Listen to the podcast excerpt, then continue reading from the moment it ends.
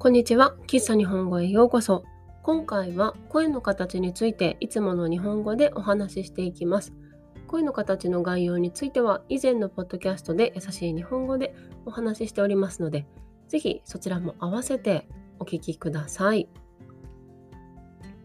声の形はですね、2013年から2014年まで週刊少年マガジンで連載されていた少年漫画です。作者は大今義時さんで、今は不滅のあなたへを連載されています。この漫画の単行本は全部で7巻ですね。簡単にあらすじを説明すると、この漫画の主人公は小学生の男の子、石田翔也です。そして彼のクラスにある日、耳の聞こえない女の子が転校してきます。その女の子は、えー、西宮翔子という名前なんですけど、その翔子が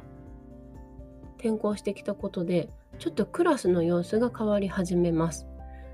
はじめは翔也は耳が聞こえないということにすごく興味を持って彼女に接するんですけど、それがこうだんだんとこうクラスの様子などの兼ね合いもあってだんだんといじめに変わっていきます。そしてある、えーと、問題が起きてこうクラスの中でいじめがあるんじゃないか誰がいじめているんだってなった時にこうクラス全体で翔也をいじめの主犯格というか翔也がいじめている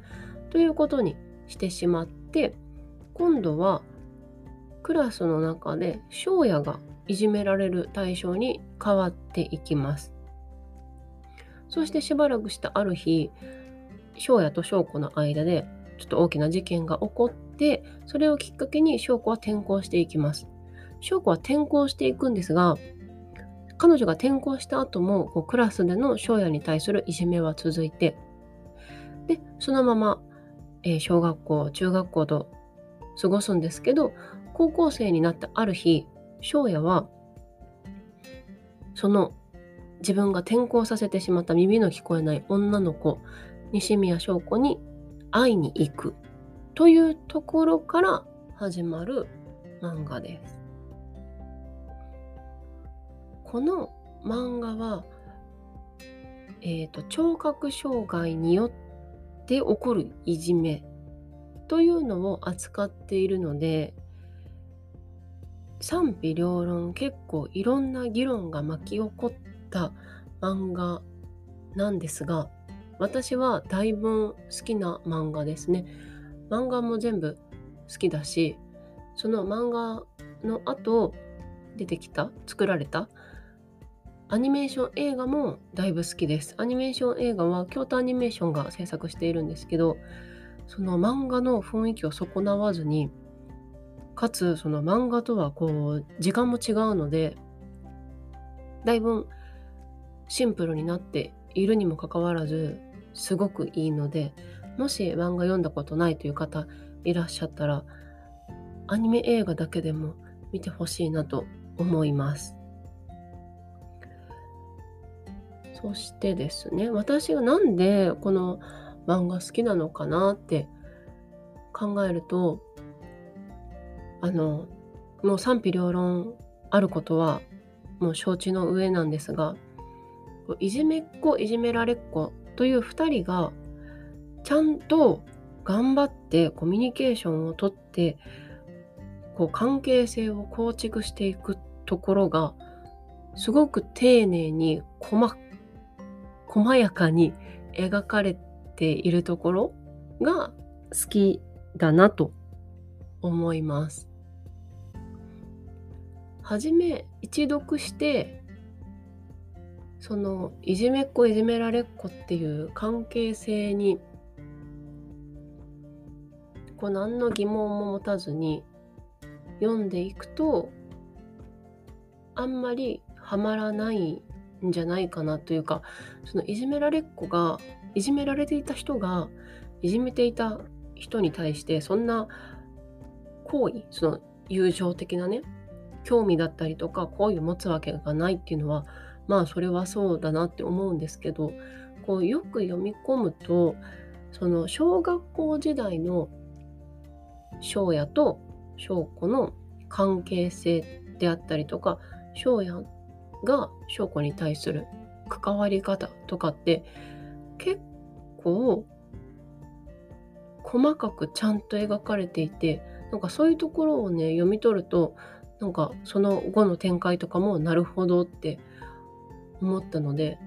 まあ全体的にそのね一個一個の話であったりとかそのキャラクターの作り方キャラクター一人一人のバックグラウンドとか全部がめちゃくちゃ細かいのでそういうところがすごく私は好きだなと思います。この漫画ってそもそも読み切りで始まったんですよね。読み切りは小学校の時の時代の話だけなんですけど2008年ぐらい2008年にあの作者が「週刊少年マガジン」の編集部に投稿して新人漫画賞を受賞するんですけどちょっと題材が題材だけに漫画の連載をしな違う連載じゃなくて漫画が雑誌に掲載されなかったんですよね。でもこうまあいろんなことがあって回そのオリジナル版が掲載され雑誌にそしてその後あのー、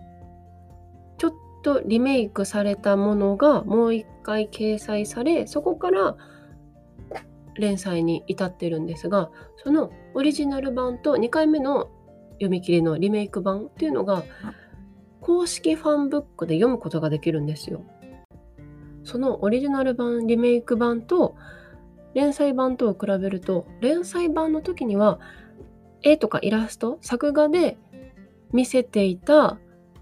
主人公の気持ちの変化みたいなのがそれがこうオリジナル版とかリメイク版だと絵ではなくっても言葉で直接的に書かれているみたいなシーンが結構あって。なのでその辺りで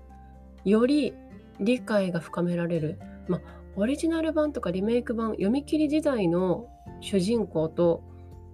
連載版の主人公を一緒に考えていいのかどうかっていうとちょっとまた話は別になってくるんですがその声の形という作品の理解を深めるのにはすごく役に立ったなという印象です。そのね公式ファンブックはね声の形を好きな人は是非読んでほしいなと思います。漫画そのオリジナル版とリメイク版が入ってるのとえーと、作者の一問一答漫画に対する一問一答とロングインタビューが書かれていてうん。私は面白かったですね。好きな人とかもっと声の形について知りたいっていう人は読んでみるのはいいと思います。しかもね Kindle であるんですよ。電子書籍で。多分今書籍版はないっぽくって中古しかなくってでも Kindle でね買えるのでどんな方にも読んでもらえると思います。そのねロングインタビューもねめちゃくちゃ良かったというかそのあこのシーンはこういう意味があったんだなみたいなのをうんわかるのででもまあ好みですよね。漫画で漫画で受け取れる情報だけで漫画を読みたいとか漫画の感想を持ちたい？みたいな意見もあるだろうしでもなんかねちょっと好きになったりとか気になったらできる限りのことを調べちゃいたいみたいなファン心理もありますよね。そして私あの前の職場がこの声の形のあの舞台になってる岐阜県大垣市だったんですよ。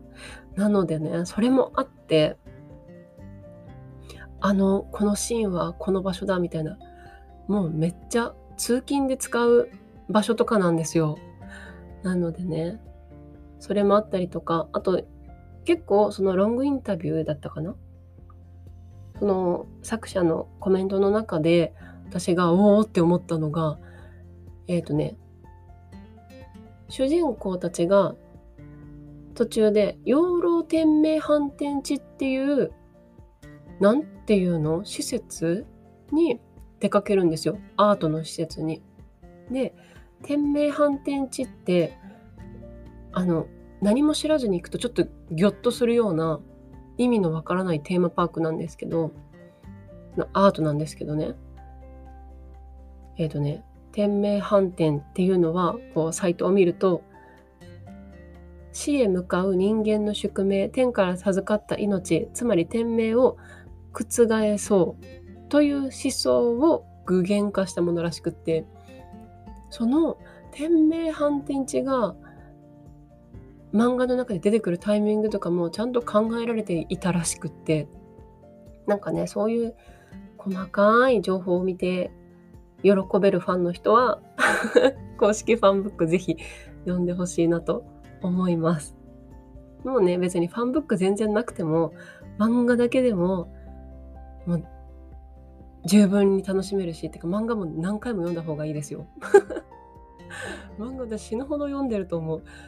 もう何回読んでも読むたんびにあこの時の表情ってこういうことだったんだとかこのコマのここれって後から出てくるこれじゃんみたいなこれとかあれしか言ってないんですけどみたいなのをね感じ取ったり読み取ったりできる何回読んでも面白い作品です。同じように映画もね素晴らしいので是非読んでほしいなと思います。ああ声の形はねもう本当に話し始めたらキリがないというかいくらでも話せるしこう漫画を実際に横に持ってきてこれのこのシーンがすごいいいみたいな話もね延々できてしまうような私にとってはね、そんなにね、そんな好きな漫画なので、はい。もしよろしければ、ぜひ読んでみてください。そして感想などありましたら、ぜひ教えてほしいなと思います。喫茶日本語は毎週日曜日と水曜日に新しいエピソードをアップしています。ぜひフォローして聞いてください。また、喫茶日本語のインスタグラムとホームページがあります。ホームページでは、ポッドキャストのスクリプトを公開しています。皆さんの日本語の勉強に使ってもらえると嬉しいです。URL は概要欄、プロフィール欄にありますので、ぜひチェックしてみてください。今日も最後まで聞いてくださってありがとうございました。また、このままですね、いつもの日本語バージョンが何回か続きますが、よろしければまた聞いてください。では、次回お会いしましょう。バイバイ。